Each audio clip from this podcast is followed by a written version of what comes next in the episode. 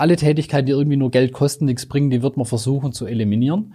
Das ist, sage ich mal, so die Vision in die eine Ecke und da wird uns die Technologie natürlich klar helfen, dass man weiß, wo was ist, in welchem Zustand befindet sich. Die Dinge sind alle im Internet oder im Netzwerk vorhanden. Ich kann in Echtzeit darauf zugreifen.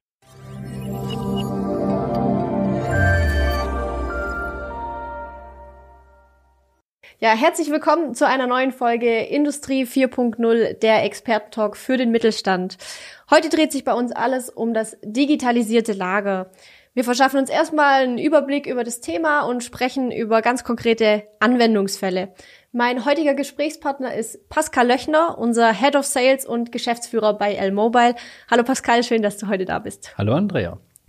Wie immer an der Stelle nochmal der Hinweis, die Folge gibt's auch wieder als Podcast bei Spotify, iTunes und Co. zu hören.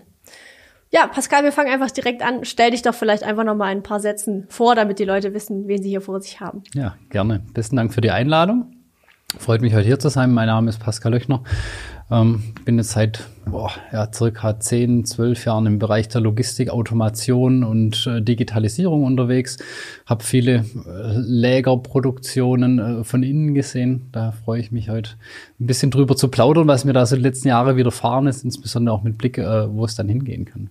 Ja, da können wir auch direkt loslegen. Und zwar äh, man hört ja häufig im Zusammenhang auch mit Industrie 4.0, dass äh, der Mittelstand in Deutschland so ein bisschen alles verschläft und da zu langsam ist. Gilt es in deiner Ansicht auch für das Lager? Also sind die Läger in Deutschland, sag ich mal, nicht gerüstet für das Thema? Ja, das kommt jetzt ein bisschen drauf an, in welche Ecke man reinguckt. So eine, also eine Pauschalaussage würde ich da nicht treffen. Die Logimat ist einer der Logistik-Leitmessen, die die letzten Jahre geboomt ist. Natürlich dreht sich in so einer Logistikmesse oder in dieser ganzen Branche in den letzten Jahren viel um Automatisierung, weil, sag ich mal, reine Lagertätigkeiten sind nicht wirklich wertschöpfend. Dann probiert man natürlich schon die ja, bestmöglich zu automatisieren, mit welchen Mitteln das auch immer. Man kann auf Papier in die richtige Reihenfolge bringen. Das ist so, sage ich mal, das eine Extrem auf der anderen Seite. Und auf, sagen wir mal, der ganzen Automatisierungsebene gibt es mehrere Schichten. Es gibt natürlich die Unternehmen, die investieren extrem viel in Automatisierung, auch was Fördertechnik angeht, also viel Hardware-Fördertechnik. Das funktioniert natürlich nur dann besonders gut, wenn man ein richtiges Durchsatzvolumen hat. Das heißt, ich verkaufe täglich Millionen oder Tausende Artikel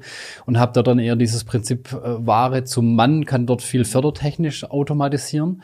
Und das, sagen wir mal, obliegt aber eher den großen Unternehmen, weil die Invests dafür sind schlichtweg gigantisch, also so unter einer Million äh, automatisiert man da eigentlich kein Lager. Mhm. Und dann gibt's aber, sage ich mal, eben noch den anderen Teil, da sprechen wir dann eher von den, sag ich mal, den deutschen kleineren oder den Hidden Champions. Äh, die machen technisch hoch anspruchsvolle Produkte, sind Marktführer in ihrem Branchensegment, haben jetzt aber nicht diesen gigantischen Durchsatz und haben trotzdem den Anspruch, diese nicht wertschöpfenden Arbeiten irgendwie zu optimieren oder die Effizienz daraus so. Und da ist immer die Frage, wie macht man das? Und hier würde ich schon sagen, da gibt es, sag ich mal, schon viele Unternehmen sagen, ja, alles klar, kommt halt der Zettel aus dem Drucker, dann verteilen wir dann irgendwie, dann ist optimiert genug. Da würde ich schon sagen, verschlafen, weiß ich nicht, vielleicht nicht ausreichend damit beschäftigt, ähm, mhm. ist eher so das Thema. Und das ist auch der Punkt, wo, äh, wo ich die meisten Berührungspunkte die letzten Jahre habe, um hier diesen mittelständischen Unternehmen dabei zu helfen, nicht nur in ihrem Produkt Hidden Champion zu sein, sondern auch bei ihren Prozessen. Mhm. Und du hast jetzt gerade schon ein Thema angesprochen, so das Geld, sage ich mal, spielt natürlich eine gewisse Rolle. Digitalisierung kostet natürlich auch, man muss investieren. Gibt es noch andere, äh, sag ich mal, Punkte oder andere Dinge, die die Leute oder die Unternehmen daran hindern, da jetzt durchzustarten, mal abgesehen vielleicht von den Kosten? Ja, also Geld ist ja nur ein, äh, sag ich mal, nur ein Tauschwert. Wir, also ein Digitalisierungsprojekt soll ja nicht Geld im, kosten im Sinne von, ich gebe es aus und dann ist es weg, sondern das sind Investitionsprojekte und das soll irgendwann auch wieder zurückkommen. Von dem her gesehen ist das mit dem Geld immer eine relative Sache. Finanzierung ist da sicherlich, sage ich mal, der bessere Überbegriff dafür, wie finanziert man so eine Lösung.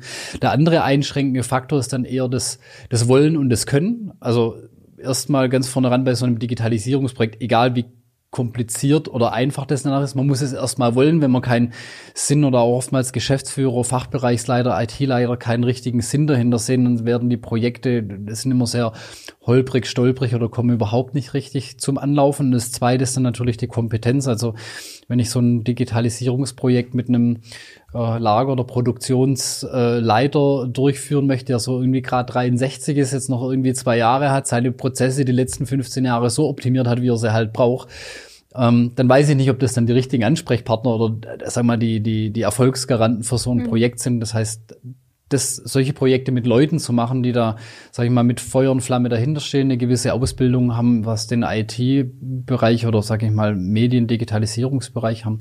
Ähm, das ist sicherlich neben dem Geld und der Finanzierung ein wichtiger Aspekt, solche Projekte vorwärts zu bringen. Einfach auch der Wille quasi.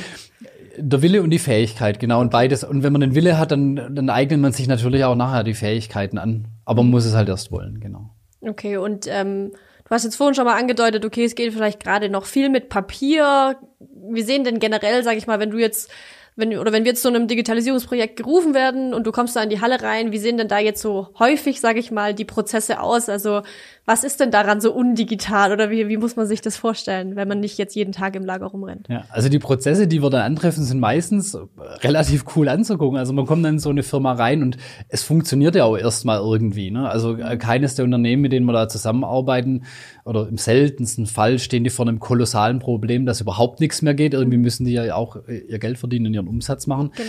Es ist dann eher spannend, mit welchem Overhead es dann betrieben wird. Das heißt, die kommen in so ein Lager rein und also, also die wenn man jetzt nur mal nur ins Lager reinschaut, so die typischen Zustände sind dann eher Zettelwirtschaft. Äh, äh oftmals sind so, also ich gucke da mittlerweile schon fast von alleine irgendwie. Und ich finde dann ja auch immer so diese Gemeinheiten auf rein, dann liegen drei Zettel bei einem Artikel auf einem Lagerplatz. Mhm.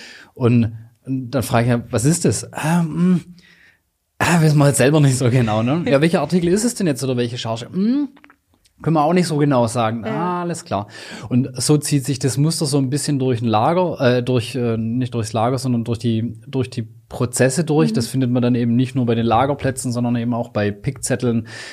Da stehen dann manchmal Dinge drauf, die man gar nicht braucht. Nochmal handschriftliche Notizen. Die hat natürlich vorher irgendjemand gemacht, mhm. musste das mit Overhead besorgen. Dann hat der Mann, der das liest, nochmal Rückfragen. Dann passieren nachher Fehler. Dann gibt's wieder irgendwo ein Büro im Lager, wo äh, jemand sich drum kümmern muss, dies, diese Fehler, diese auszubügeln oder die Fragen zu mhm. beantworten.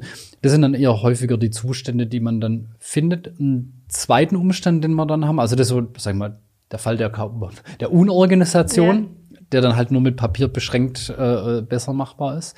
Und der zweite Teil an Unternehmen haben, und das ist deren Geschäftsmodell stark gewachsen ist. Das mhm. heißt, sie haben einfach eine bestehende Mannschaft, zehn Leute, ne, und die haben irgendwas richtig gemacht, deren Produkte finden am Markt Anklang. Und jetzt haben die auf einmal die Aufgabe, deutlich mehr Output zu liefern. Dann ist dann oftmals die Frage, stelle ich jetzt einfach nochmal fünf mehr Leute ein, aber auch da ist das Papierszenario oftmals dann, so wie sie es heute haben, nicht tauglich. Das heißt, mhm. sie müssen eher an die Prozesse ran. Und dann ist eher die Frage, wie kriege ich mit gleicher Mannschaft und vielleicht einem, ja, eher mit einer eher digitalen, digitaleren Arbeitsweise den gleichen Output hin, weil der Kostentreiber ist in solchen Logistikbereichen nach wie vor ähm, Manpower. Also mhm neben dem, dass man Stapler und Regal braucht, hat man da halt einfach laufende Kosten jedes Jahr. Ja. Und ähm, wenn wir uns da jetzt, ich sag mal, ihr habt da viel erlebt schon, auch in verschiedenster Weise, würdest du sagen, es lohnt sich eigentlich immer zu digitalisieren oder gibt es vielleicht auch, sag mal, Fälle, wo ihr sagt, ja, nice to have, aber eigentlich nicht nötig, weil wir vielleicht gar nicht den Output brauchen oder so, oder dass es halt so klein ist, dass es sich nicht lohnt, oder würdest du sagen, auf lange Sicht gesehen, auf jeden Fall sinnvoll. Würde ich gern drei Antworten drauf geben. Dann starten wir mit der ersten. genau. Äh, die erste Antwort ist, äh, es gibt Fälle, die sind so glasklar, ja, da lohnt sich auf jeden Fall zu digitalisieren. Das ist dort viel, sag ich mal, ein entsprechendes Mengenvolumen ist da, ein Papierzettel manueller Arbeit, das ist dann, sag ich mal, relativ simpel wegzuralisieren. Also das rechnet sich auch super einfach, mhm. sowas dann runterzurechnen. Klar, die Fälle haben wir sehr, sehr häufig und dann da brauchen wir auch nicht lange drüber diskutieren. Da haben sich mittlerweile auch Nutzenrechnungen, da fragt keiner mehr nach einem Nutzen, weil jeder sieht, heute wir mal im Kontext von Apps und Smartphones, mhm. äh, dass der Nutzen da eigentlich auf der Straße liegt. Wäre die erste Kategorie Antwort. Dann gibt's die zweite, die passiert lustigerweise auch relativ häufig. Da sagt man, ja, wenn wir jetzt am Digitalisieren sind, dann richtig. Und dann versucht man auf Teufel komm raus, alles zu digitalisieren, was rumliegt. Und dann muss man dann schon auch mal die berechtigte Frage stellen, was ist der Use Case, was ist das äh, Mengenvolumen da dahinter? Sag ich, wenn Sie einen Prozess zweimal die Woche haben und der geht manuell ganz gut, und das ist eher irgendwie vielleicht auch eine, so eine Sondergeschichte, dieses Unternehmen, die Produkte oder das, die, die Branche, den Markt dann betrifft. Also stark spezialisiert zum Beispiel. Stark spezialisiert. Mhm lass den Prozess so, wie er ist. Äh, da brauche ich jetzt keine 15, 20 Tage für irgendein Customizing, Beratung und Pflichtenhefte reinstecken. Lass den Prozess so ist, wenn, wenn das Mengenvolumen wächst oder andersrum die Probleme damit so groß werden, weil ich Regressanforderungen vor Kunden, Imageverluste oder sonst irgendwas, aber ich die Ware nicht pünktlich rausbringe, die falsche Ware, lieber Ware beschädigt ist oder sowas, dann äh, sage ich, lass den Prozess, wie er ist. Da sagt man, also ich frage dann immer unsere Kunden und Interessenten, wie viel steckt denn da dahinter? Ich glaube, die Diskussion ist teurer wie der Nutzen, den wir da nachher raus haben. Lass es, und jetzt kommt da eigentlich ein ganz spannender dritter Teil. Das sind die Punkte, wo man es nicht so genau weiß, wo man sich einen Nutzen verspricht, einen, einen hypothetischen Use Case hat und da weiß man manchmal nicht ganz so genau, was bringt's denn eigentlich und da muss man manchmal auch schon, und jetzt muss man die dritte von der zweiten Kategorie halt immer gut auseinanderkriegen. Gell? Ja. ist, da da gibt's nicht immer die eine eindeutige Antwort, da gibt's schon durchaus Use Cases und Digitalisierungsmedien, wo man sagt, komm, da gehen wir mal erste Gehversuche, mit so Pilotprojekten kann man dann gute Erkenntnisse gewinnen, investiert man erstmal, sage ich mal, nur einen kleinen Schritt, um auszuprobieren, wie fühlt sich eine bestimmte Technologie an, sei es jetzt egal, ob mobile Endgeräte, RFID, Ortungsthematiken, digitale Labels. Ähm, was bringen mir die überhaupt? Sammle Erfahrung mit, der, mit dieser Technologie und kann dann nachher besser beurteilen. Das ist so ein Weg, um sich dem dritten Fall dann nachher anzunähern. Und du hast jetzt gerade schon angesprochen, dieses Thema, wo fange ich eigentlich an? Wo setze ich an? Was ist sinnvoll zu digitalisieren? Kannst du da irgendwie vielleicht mal ein Beispiel nennen? Also welcher Prozess zum Beispiel bietet sich in den meisten Firmen, vielleicht gibt es da so eine Pauschalität, sage ich mal, äh, an zu digitalisieren, um damit zu starten, einen Einstieg in die Digitalisierung zu finden. Ja, ich sag mal so, ähm, digitalis oder der einfachste Einstieg ist immer da, wo es, sage ich mal, Technologie und etablierte Dinge schon lange gibt. Und das sind, sage ich mal, zwangsläufig im Laufe der Zeit, das sage ich mal, Mobillösung gewesen. Vor, sage ich mal, zehn Jahren war die äh, Firma Mobile noch halb so alt. Ne? Da war mobil ganz neu. Irgendwie die iPhones kamen gerade erst auf den Markt. Da war das alles Teufelszeug. Wir hatten vier verschiedene oder fünf verschiedene äh, äh, mobile Betriebssysteme. Da gab's noch irgendwie äh, eins von Nokia. Äh, noch mal drei, vier Stücke, da erinnert man sich heute schon gar nicht mehr dran. Da wusste noch keiner so genau, wie wird denn das jetzt tatsächlich mit der Mobilität? Bringt es überhaupt was? Die Frage stellt heute keiner mehr. Da haben sich jetzt im Laufe der Jahre viele, sage ich mal, stabile Lösungen im Bereich der Mobilität entwickelt. Das ist eher einfacher anzufangen, weil da hat man durchaus Standardlösungen. Das heißt mit Scannern oder sowas. Zum Beispiel mit Scannern, Okay. Smartphones, äh, das ist dann eher gang und, sag mal, wirklich der einfache oder wo die Hürde nicht mehr ganz so groß ist. Und wenn man dann eher in technologisch komplexere oder anspruchsvollere Verfahren einsteigt, sei es RFID, zwar auch eine Technologie, die es schon seit weit über 10 oder 20 Jahren sogar schon gibt, aber da haben sich die Use Cases noch nicht so gefunden, die Standardlösungen sind noch nicht so weit, die technologische Reife ist auch nicht so stabil, da sage ich, steck's ein und es geht einfach. Da muss man deutlich mehr Research auch innerhalb von dem Projekt betreiben, auch wenn es natürlich auf der Hardware- und Software-Seite so ein Standardkomponenten gibt. Aber da ist der Invest und der Sprung höher, als wenn man, sage ich mal, von so einem äh, mobilen Szenario ausgeht. Weil was braucht man dafür? WLAN hat heute fast jeder, technologisch super stabil, mobile Geräte auf Android oder iOS-Basis super stabil. Dann brauche ich noch eine Anwendung da drauf, aber das ist App-Programmierung oder Web-Programmierung. Beherrscht heute auch, äh, weiß nicht, ein Großteil der, der Entwicklungsgilde hier in Deutschland oder auf der Ja. Welt. Da ist relativ simpel. Und jetzt, wenn man Frage nach dem Prozess war ja noch, welche Prozesse kann man dann nachher nehmen? Ähm, ich versuche es auch von einer anderen Ecke zu beantworten. Wenn man in so ein Digitalisierungsprojekt einsteigt, sind ganz viele Probleme, die wir in so einem Projekt sehen, immer Stammdaten. Das heißt, Kunden haben heute eine Ausgangsvoraussetzung an Datenbasis, meistens in ihren wahren Wirtschafts-ERP-Systemen. Und wenn wir so ein Digitalisierungsprojekt machen, dann zeigt sich immer relativ schnell, wie gut diese Firma ihre Stammdaten nachher im Griff hat. Weil ohne die passenden Stammdaten digitalisiert sich schlecht. Das heißt, oftmals haben wir ganz viel erstmal um, dann Stammdaten, Lagerplatzstrukturen, Bestandsgenauigkeiten und so Dinge, da müssen wir dann arbeiten. Und sowas lässt sich dann mit mobilen Lösungen auch deutlich leichter dann auch im Laufe des Projekts dann bewerkstelligen. Und wie mache ich das jetzt, wenn ich sage, ich möchte gern digitalisieren und ich glaube, das ist auch sinnvoll für uns, aber ich weiß noch nicht so genau, wo soll ich anfangen? Also wie finde ich quasi vielleicht für mich den richtigen Einstiegspunkt? Also muss ich vielleicht meine Prozesse analysieren oder hole ich mir vielleicht besser jemanden von außen, der das für mich macht, weil ich vielleicht selber im Tunnel bin? Wie gehe ich da am besten ran? Ja, die Sache von außen, also meine langjährige Expertise in dem Bereich und auch als, sage ich mal, Geschäftsführer von L-Mobile, wenn wir unsere eigenen Prozesse digitalisieren, dann lass erstmal den von außen tatsächlich weg. Also das ist für mich als Anbieter natürlich erstmal schlecht und ich sage das aus einem ganz bestimmten Grund. Hat man vorhin drüber, erstmal selber die Entscheidung zu treffen, ich möchte digitalisieren, die steht ganz, ganz vorne dran. Wenn ich gesagt habe, alles klar, wir möchten digitalisieren, dann muss man sich seine, seine Schmerzpunkte suchen. Das gelingt natürlich nur am besten mit den eigenen Mitarbeitern, mit den eigenen Menschen im Unternehmen. Da muss man sich dann mal ehrlich in die Augen und sagen, wo haben wir das größte Potenzial, wo haben wir vielleicht die größten Schmerzen oder auch Anforderungen vom Markt, meine Lieferanten drängen mich dazu, wo bringt es mir am meisten? Und die Bereiche, die sucht man sich dann aus oder identifiziert die. Und dann sage ich zu unseren Interessenten immer, also das Geilste ist, wenn die dann irgendwie anrufen und sagen, ja, wir wollen digitalisieren, was haben Sie denn vor? Ja, wissen wir noch nicht so genau. Und dann sage ich, ja, super, was, also ich kann da natürlich ganz viel erzählen und Ja. auch beraten. Es ist immer, also die Gespräche und die Projekte gehen immer dann gut und schnell, wenn sich die Leute schon selber Gedanken darüber gemacht haben, ob die jetzt, sage ich mal, nachher 100% korrekt sind oder ob das inhaltlich Anspruch auf Richtigkeit erhebt. ich- ausbaufähig ist oder so, ja. ausbaufähig ist, ist völlig wurscht. Hauptsache, die Leute haben sich da damit beschäftigt, haben selber mal schon in Lösungsszenarien in digitalen gedacht, dann fallen nämlich nachher, egal ob die Gespräche mit L-Mobile oder irgendjemand anderen stattfinden, deutlich einfacher. Man kann dann als Kunde auch, sage ich mal, auf einem anderen Level dann nachher mitspringen. Das macht die Konzeptgestaltung dann nachher besser. Wo ich dann dazu rate, immer jemand externes mitzunehmen. Der Punkt kommt dann sicherlich auch. Das hängt auch von den verfügbaren Kapazitäten im Unternehmen ab. Die meisten haben jetzt nicht selber einen Stab von Entwicklern, um irgendwie stabile Standardsoftware zu entwickeln. Und da sage ich, es ist schon sinnvoll, nimmt man, macht ein Auswahlverfahren oder sucht sich einen Anbieter seines Vertrauens. Vertrauen halte ich hier für fast den wichtigeren Faktor, weil ich brauche jemanden, der mich da begleitet. Ich brauche einen Herzchirurg, der mir an meinen Prozessen nachher Ja. hilft und der dann auf Der auch Augenhöhe weiß, was er tut. der weiß, was er tut, Ja. auf Augenhöhe mit in den Prozessen mitsprechen kann, die Geschäftsfelder versteht, also die Branche versteht. Ich Mhm. muss halt beim metallverarbeitenden Unternehmen wissen, was eine Fräsmaschine ist, was, Mhm. was Bohröl ist, was der Stapler da macht, was die Drehteile machen, Mhm. was die Späne irgendwo tun. So, sowas muss ich schon mal gehört haben, was Ausschussgründe sind, Mhm. äh, was Nacharbeit ist, was Mehrmaschinenbedienung ist oder genauso gibt es Dinge für einen Logistiker, die sollte man dann von dem Unternehmen, das die Prozesse digitalisiert, schon erwarten. Und dann dürfte so ein Projekt eigentlich auch in die richtige Richtung gehen. Und ähm, ich glaube, wir hatten das vorhin schon mal so angesprochen.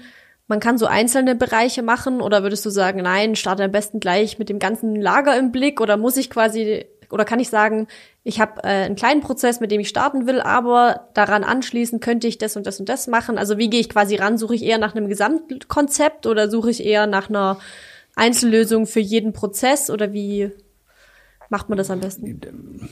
Also blöde Antwort klingt, beides ist tatsächlich möglich und wir machen Erfahrungen in beide Richtungen. Hat natürlich auch ein bisschen was mit dem Investitionsbudget zu tun. Klar, wenn ich jetzt, sage ich mal, äh, blödes Beispiel, aber das Autobeispiel funktioniert immer wieder gut. Wenn ich jetzt, sage ich mal, hier auf dem leeren Tisch, from, also wenn wir beide uns über ein nagelneues Auto unterhalten und wir wünschen uns einfach mal eins und fangen hier an zu malen, machen noch ein Tonmodell, okay, da kommt was total Geiles bei raus. Jetzt gehen wir mal zu Im irgendeinem besten Fall. Genau, und äh, jetzt äh, gehen wir mal zu irgendeinem Autobauer, zum besten zu so einer Manu Automanufakturschmiede, weil das ist ja kein Stangenauto, was wir da haben. Dann sagt er, ja, baue ich euch, kostet halt zwei, drei, vier, fünf Millionen. Sage, oh, das war jetzt nicht ganz im Budget so geplant. Alles klar, und dann fangen wir halt doch wieder beim Golf an. Ne? Und daher, Budget ist sicherlich schon mal die eine Sache. Es gibt Unternehmen, die, da lohnt sich das sicherlich über sowas nachzudenken, insbesondere bei Hallneubauten, kompletten Lagerneubauten, Produktionsneubauten, wo man eh komplett ran muss und neue Systeme etablieren, weil die Investitionskosten dafür hat man oftmals dann sowieso. Dann macht so ein Gesamtkonstrukt dann tatsächlich eher Sinn. Jetzt sage ich mal, bestehende mittelständische Unternehmen, die haben schon etablierte Prozesse, das läuft, ich möchte es nur noch mal optimieren. Ähm, weiß nicht, ob es dann so gut ist, alles über den Haufen zu schmeißen oder dann, was heißt, ich weiß es nicht, da würde ich dann sogar aktiv empfehlen, sagen, fangen wir mal mit den Einzelprozessen an, hängt dann auch immer von den verfügbaren Kapazitäten bei unseren Kunden dann nachher ab, weil die müssen auch die Zeit bereitstellen. Und meistens stellen die dann keinen Chief, äh, Chief Digital Officer ein, der dann ganz tags Zeit hat, um so sich das Projekt zu kümmern, sondern das ist halt der Lagerleiter und der IT-Leiter, die sich neben ihrem Tagesgeschäft die Zeit aus den Rippen schneiden, um so ein Projekt zu begleiten. Und dann geht nicht alles auf einmal, weil sonst hat man eine Riesenbaustelle aufgemacht, sie hat keine Erfolgserlebnisse. Das ist das Scheitern für viele, viele Digitalisierungsprojekte, weil man sich so viel vorgenommen hat und dann nicht vorwärts kommt und dann sagt man nach einem halben Jahr, dreiviertel Jahr, ja, boah, geht alles nicht, ich ziehe einen Stecker, hat schon viel investiert. Das lässt sich dadurch natürlich ein bisschen vermeiden. Wenn man intern die Kapazitäten hat, Fulltime oder für einen gewissen Zeit so interne Projektleiter, sowas zu supporten, geht auch deutlich mehr, ist aber auch mehr zu tun. Das muss einem dann halt nachher immer bewusst sein. Ja, klar.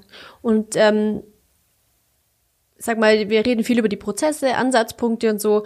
Vielleicht fangen wir jetzt mal an, auch konkret vielleicht an dem Beispiel darüber zu sprechen, welchen Mehrwert bietet mir das dann hinten raus tatsächlich, wenn ich jetzt digitalisiere. Also was habe ich davon?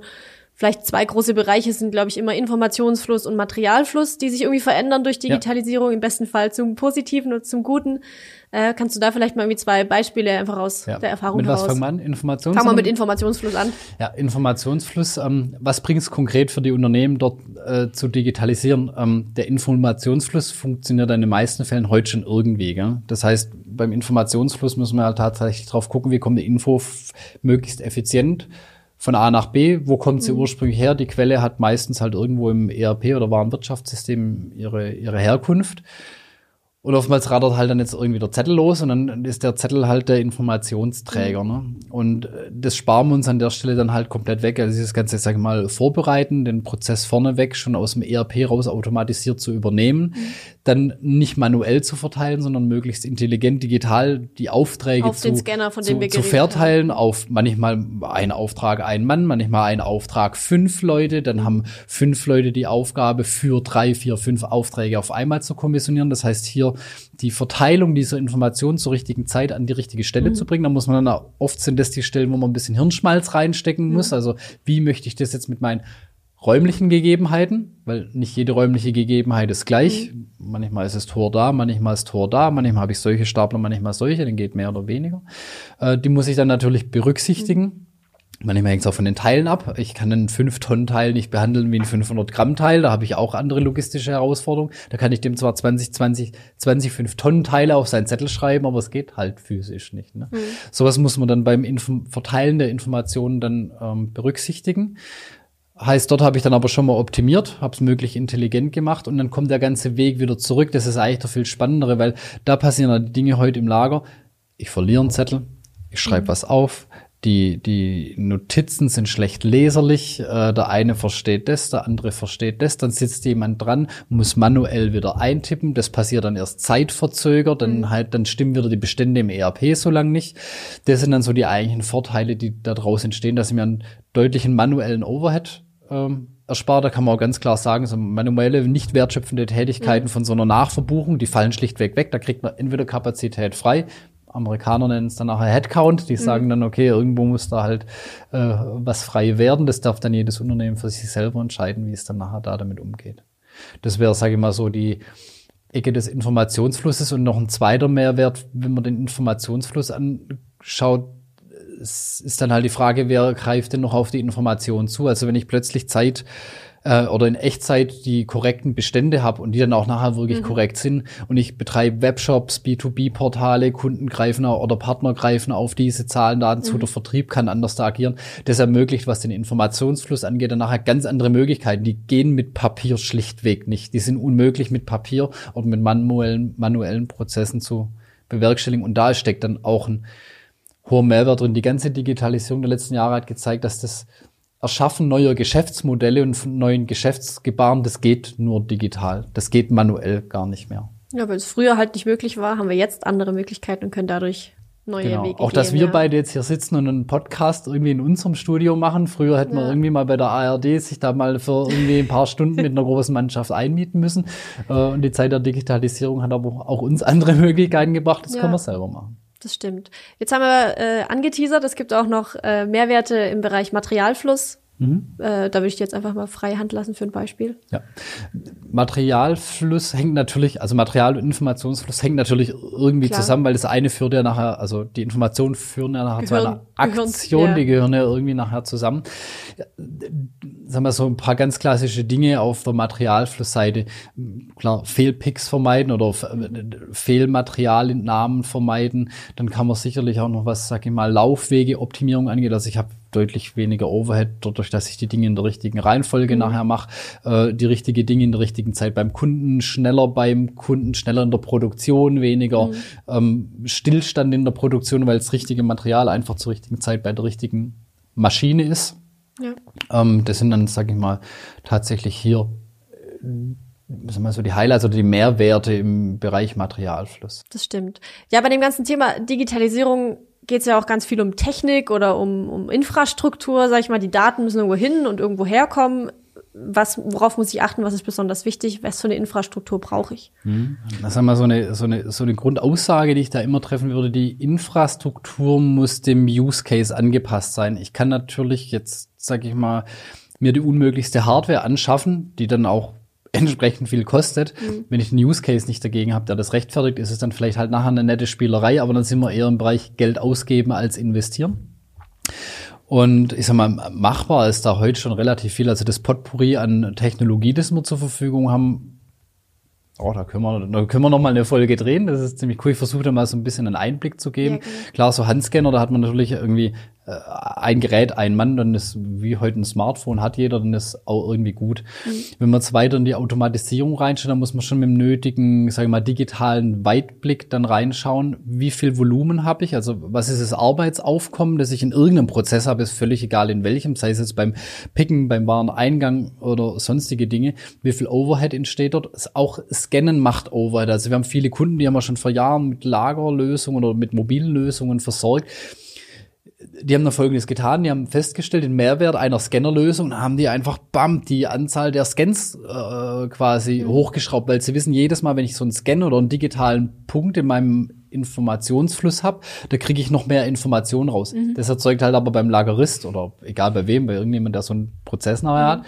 natürlich einen gewissen Overhead. Und die Leute, die mögen das ja nicht. Die sind ja Lagermitarbeiter oder Produktionsmitarbeiter und keine Sachbearbeiter. Und das sind dann die Punkte, wenn man in so einer Ecke dann nachher hochkommt, weil man Mehrwert dann auch aus diesen Daten dann nachher zu sagen, okay, den automatisiere ich jetzt voll mit irgendeiner Technologie, das heißt dann mit RFID, ich verbuche voll automatisch durch. Mhm. Dann braucht gar keiner mehr ein mobiles Gerät. Ich mache das Tracking von Lagerort zu Lagerort, von Produktionsbereich zu Produktionsbereich mit einer Ortung mhm. und buche automatisch den Fortschritt super, wenn das Mengenvolumen das hergeht und ich habe den Mehrwert da draußen, es muss niemand mehr buchen, dann können sich die Werker wieder auf was anderes konzentrieren oder ich muss einen Werker weniger einstellen oder mhm. das sind so die Parameter, die hinten liegen. Wunderbar. Papier erzeugen, Begleitpapiere, wenn ich dann fest, also Papier begleitet eine Ware natürlich nachher genauso, da steht genau das drauf. Wenn ich jetzt halt, sag ich mal, viel Ware auszeichnen muss. Ich muss das ganze Zeug verteilen. Äh, dann gehen die Zettel verloren. Dann sind es in Kisten drin, die ich erst anheben muss, damit mhm. ich sehe, was dann auf dem Zettel steht. Dann habe ich blöderweise, gehe ich immer flexibel auf meine Kundenwünsche ein und habe häufig Änderungen von Bestellungen, sei es Menge oder Termin. Muss dann an die Kiste laufen, andere Papiere austeilen. Der Kunde sagt, alles klar, ich möchte bis drei Tage vor Produktion noch meine Zeichnung ändern können. Ja, super, geht die Rennerei wieder los. Mhm. Bei sowas mit digitalen Labels zu arbeiten, oder mit Lösungen, die, wo ich an einem Arbeitsplatz dann eben alles digital anzeige. Ich habe irgendwie so ein Virenslos Größe 1 mhm. Bildschirm, da habe ich Zeichnung, Video, Montageanleitungen, kann die wirklich bis zur letzten Minute fast vorher ändern. Mhm. Vorausgesetzt, das Rohmaterial ist dann natürlich auch passend da. Ähm, da muss ich überhaupt nicht mehr. Dann lohnt sich auch die Investition in 150 Bildschirme für Montagearbeitsplätze oder Produktionsarbeitsplätze. Mhm. Wenn ich die Parameter alle nicht habe und den Pressure nicht habe, dann brauche ich keine 150 Bildschirme. Das ist, sage ich mal, so der Punkt, wo wir dann immer rein gucken nach, auch ein genau und auch abwägen ja. müssen, welches dieser Szenarien. Wir haben jetzt einen ganz praktischen Fall jetzt aktuell, da geht es darum, äh, wir haben einen Supermarkt in einer, in einer Montagelinie und es ist die Frage, also wie das Material in den Supermarkt kommt, das wissen wir schon, aber wie geht's aus dem, vom Supermarkt zur Montagelinie? Also A, wie wird's angefordert? Wahrscheinlich per RFID-Karte oder Pick by Light. Jetzt die Frage, macht man diesen Supermarkt auch Pick-by-Light-Knöpfe hin? Mhm. Und ähm, bei der Versorgung am Sub, äh, an der Montagelinie machen wir dann zum Einlagern auch wieder Pick-by-Light-Knöpfe hin. Sind dann halt nachher 1800 Pick-by-Light-Knöpfe. Mhm. Ist das mal total cool, weil ich habe kein Handgerät mehr, ich muss mhm. nichts mehr festhalten. Äh, umgekehrt, das muss ich halt mal rechnen. Ich habe die 1800 Knöpfe, ich muss die Software, ich muss die Prozessintegration mhm. da dazu machen, ich muss an Kommissionierwagen auch noch Knöpfe hinbauen. Jetzt kostet die ganze Kiste dann nachher 100, 150, 200.000 Euro nur für Knöpfe. Mhm. Wenn ich jetzt halt nur dreimal am Tag da jemand durchschicke, okay. ist das ein hohes Invest für Knöpfe. Der Kunde möchte schon scanfrei arbeiten. Das war der eigentliche Wunsch. Jetzt muss man aber halt mal gucken, ob dieser eigentliche Wunsch sich mit dem Invest und dem Nutzen aus dem Prozess raus integrieren lässt. Wenn er nachher 20 Leute den ganzen Tag da durchgehen, dann brauchen wir nochmal 2000 Knöpfe mhm. dazu. Super. Lohnt sich dann auch.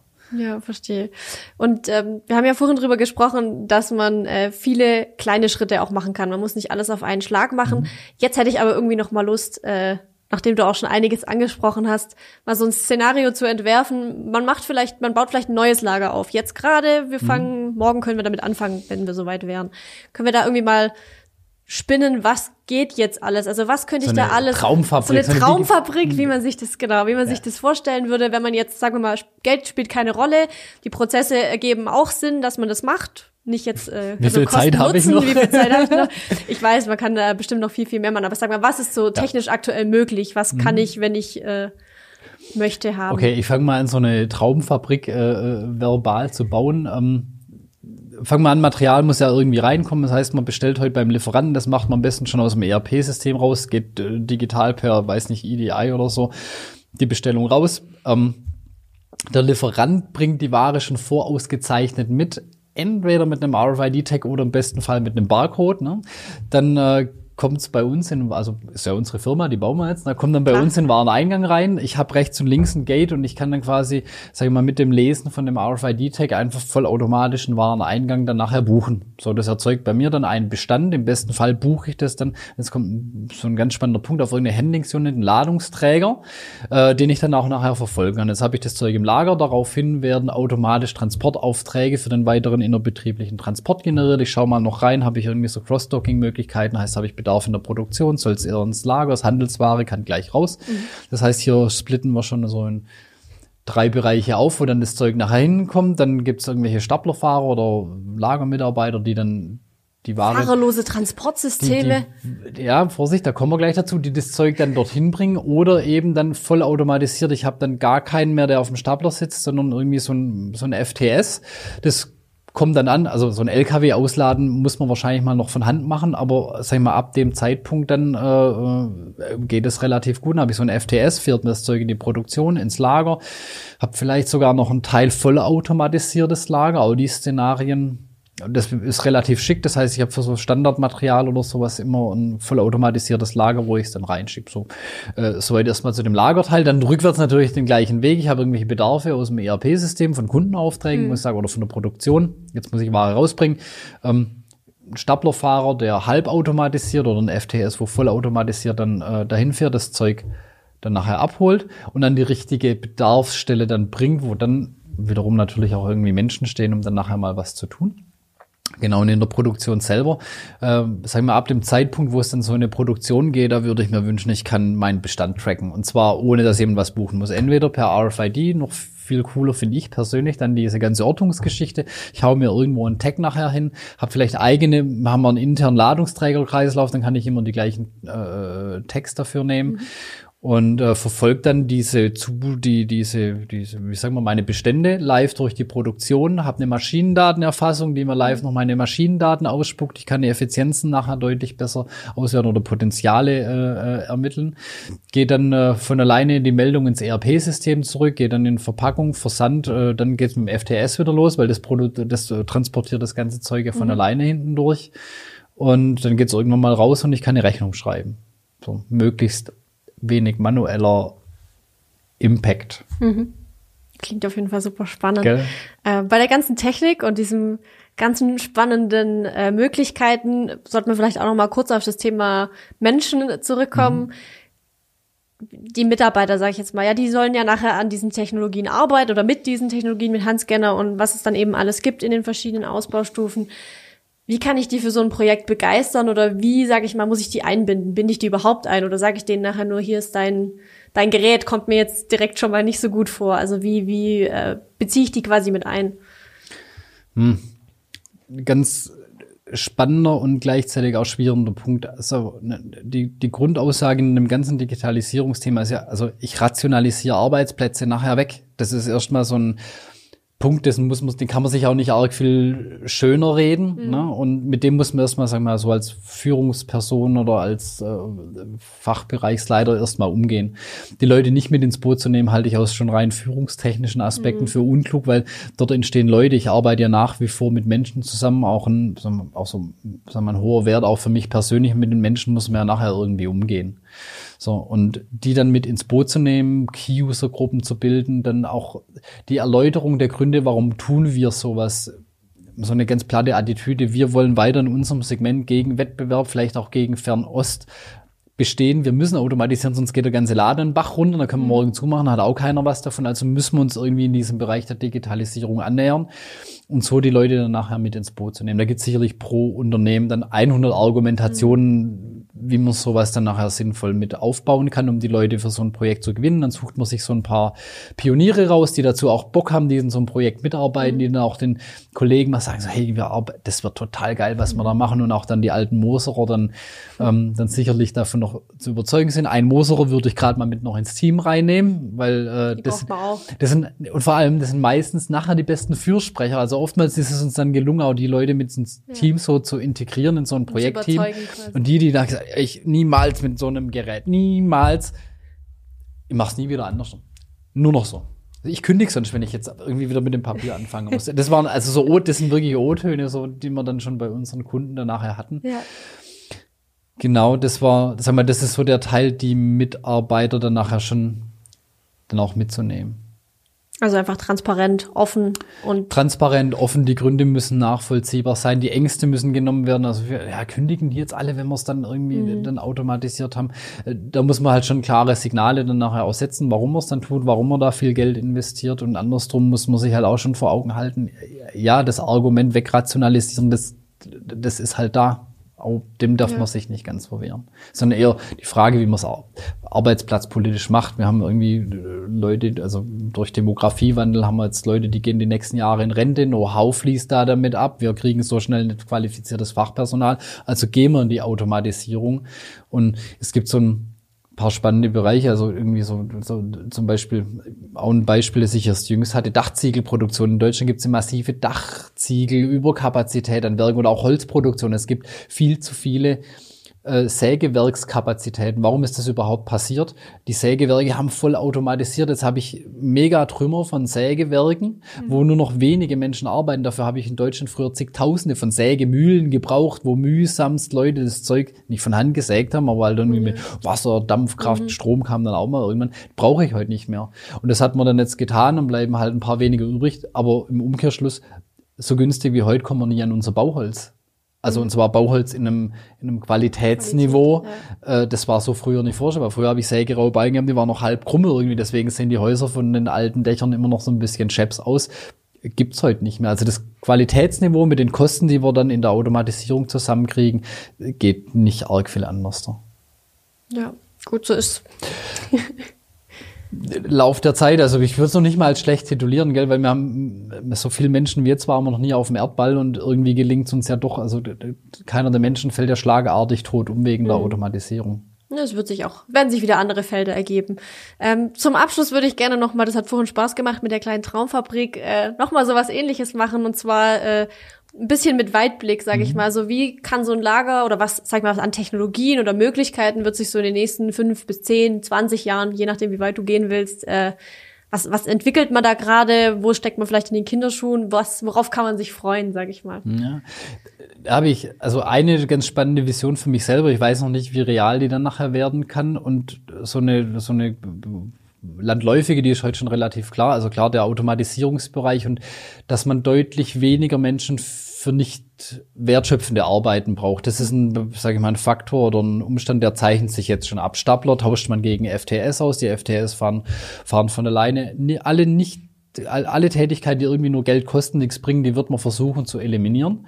Das ist, sage ich mal, so die Vision in die eine Ecke und da wird uns mhm. die Technologie natürlich klar helfen, dass man weiß, wo was ist, in welchem Zustand befindet sich. Die Dinge sind alle im Internet oder im Netzwerk vorhanden. Ich kann in Echtzeit darauf zugreifen. Das ist so die eine Vision, wobei das jetzt schon so ein bisschen absehbar. Amazon macht es uns mhm. vor, da gibt's einfach 5000 Regale im Lager. Die Regale fahren von alleine irgendwo hin. Da steht nur noch jemand, nimmt das Regal raus. Da gibt's keine Staplerfahrer oder wenige mhm. Staplerfahrer im klassischen Sinne. Und eine andere Vision, die ich mir gut vorstellen kann, ist, dass mh, hm, der, der Ruf der Individualität, der ist ja nach wie vor da der nimmt ja heute auch immer stärker zu. Keiner möchte heute irgendwie, äh, die Zeiten der Stangenware sind ja auch schon eine Weile vorbei. Ne?